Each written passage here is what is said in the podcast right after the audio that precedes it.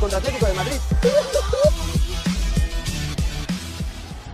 Well, uh, we have to learn about this. That against these kind of things, teams is gonna be tough. Uh, a penalty decided the game, but well, we have to be uh, heads up because this is not over. This is just the beginning, and keep going.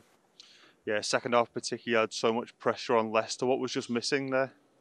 Uh, to create more danger, danger in their area, I think we have more the ball in the second half, but we didn't create any big chance to, to score. So that's the, the what we what we need to make the a good last pass, a good last touch to to score more goals.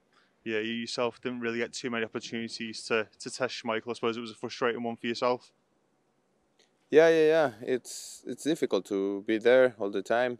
Um, to be have to go down to look for some balls, but well, we all as a team have to work on that uh, and keep working, keep uh, learning about this, and keep going.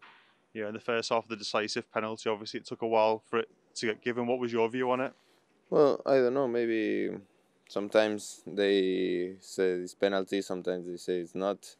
They have to go on the same, and if they're gonna say penalty in all the matches, all the handballs like that have to be penalty. But well, uh, it's the same, and we have to work against that too.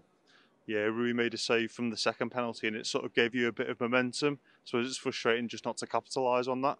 Yeah, yeah, it's it's good for him, for for all the team to.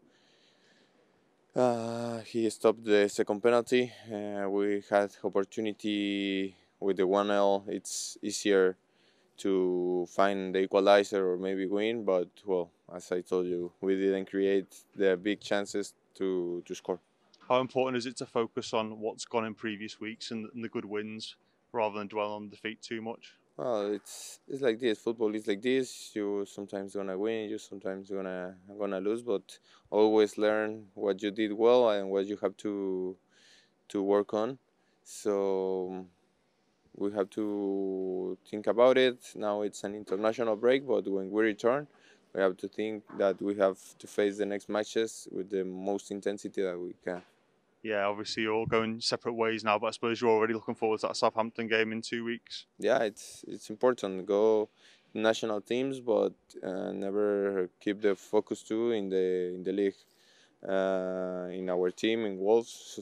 So be conscious that we have important things to do in the national team, but then when we return, we have to face important things too here.